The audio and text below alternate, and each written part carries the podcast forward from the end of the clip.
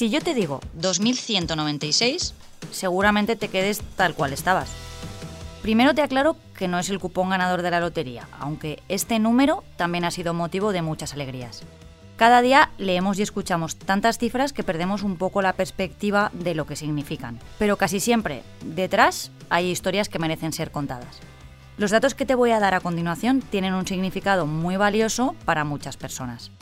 España ocupa desde hace años un podium de esos que dan orgullo, el de donaciones de órganos. En 2022 volvimos a batir un récord histórico de trasplantes, 2.196 donantes. Sí, ese es el 2.196 del principio.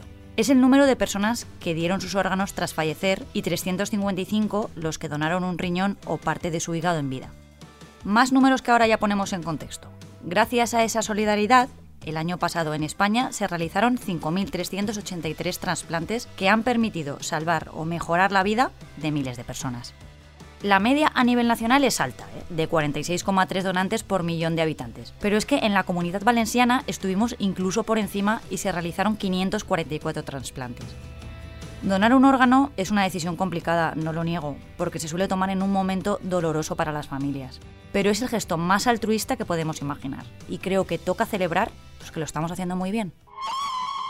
Soy Marta Hortelano y cada día, de lunes a viernes, quiero darte buenas noticias. Así que si necesitas un día sin sobresaltos, este es tu lugar seguro.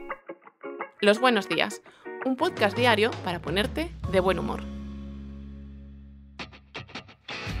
Los datos de trasplantes que os he dado son algo más que una estadística. En el día a día tienen cara y nombre. Están los donantes y sus familiares, claro, pero también médicos, enfermeros, cirujanos, conductores de ambulancia. Un grupo de gente que se implica en que la decisión de un donante acabe en una buena noticia. Y en esa cadena de favores, hoy os traigo un ejemplo que se repite más de lo que pensamos. Escucha a este piloto y te cuento después. Eh, coordinar, como les digo, una, una ruta de línea recta más de mil kilómetros sido prácticamente toda, la ruta con diferentes controles. Hace unos días, en un vuelo Canarias-Madrid, se transportaba un riñón para ser trasplantado. Desde la cabina, antes de aterrizar, el piloto quiso darle las gracias a los controladores aéreos que habían conseguido acelerar la ruta. En estos casos, cada segundo cuenta. Reconocimiento para, para los controladores aéreos de, de hoy. Para hacer el vuelo más rápido, los controladores coordinaron los espacios aéreos de Canarias, Marruecos, Sevilla y Portugal hasta aterrizar en Madrid. En total, aseguraron una ruta en línea recta de más de mil kilómetros para arañar el máximo de minutos y que el órgano llegara cuanto antes al hospital. Un grupo muy numeroso de gente que se esfuerza para que todo vaya bien. Y qué suerte que exista gente así.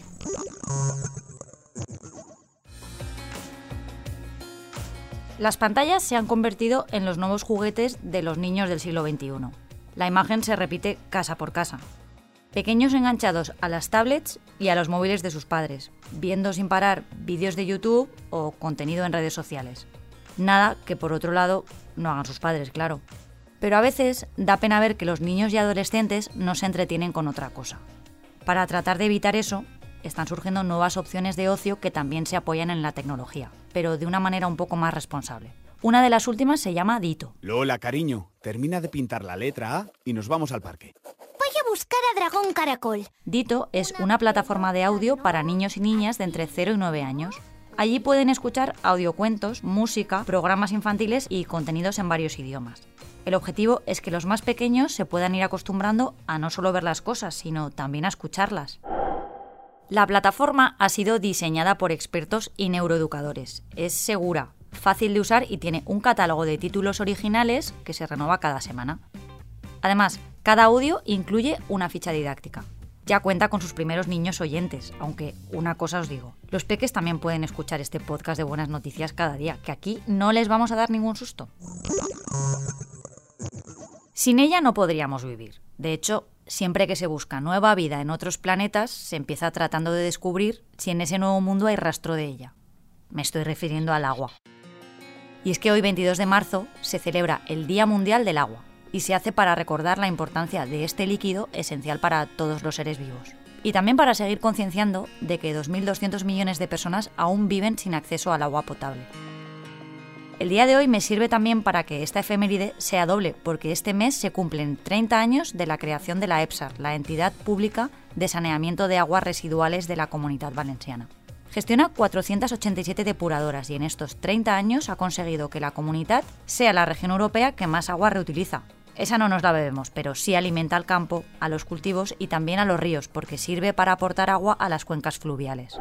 Y aprovechando esta buena noticia, os dejo algunas cosas que se pueden hacer con ayuda del agua, además de no desperdiciarla, por favor. Por ejemplo, regar la planta que te va a dar flores esta primavera, darte una buena ducha relajante, que no un baño. Se puede también cocinar tu plato favorito de pasta o hacer muchísimas bebidas refrescantes.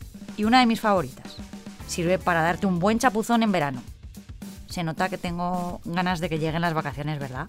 Os dejo, que me ha entrado sed. Mañana más.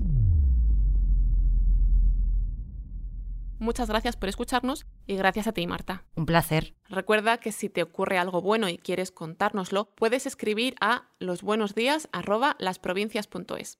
Este podcast ha sido escrito por Marta Hortelano, la edición es de Amalia Yusta y Paco Sánchez, el diseño sonoro de Rodrigo Ortiz de Zárate y la producción de Miquel Labastida y Andrea Morán. De lunes a viernes te esperamos en la web del periódico o en tu plataforma de audio favorita.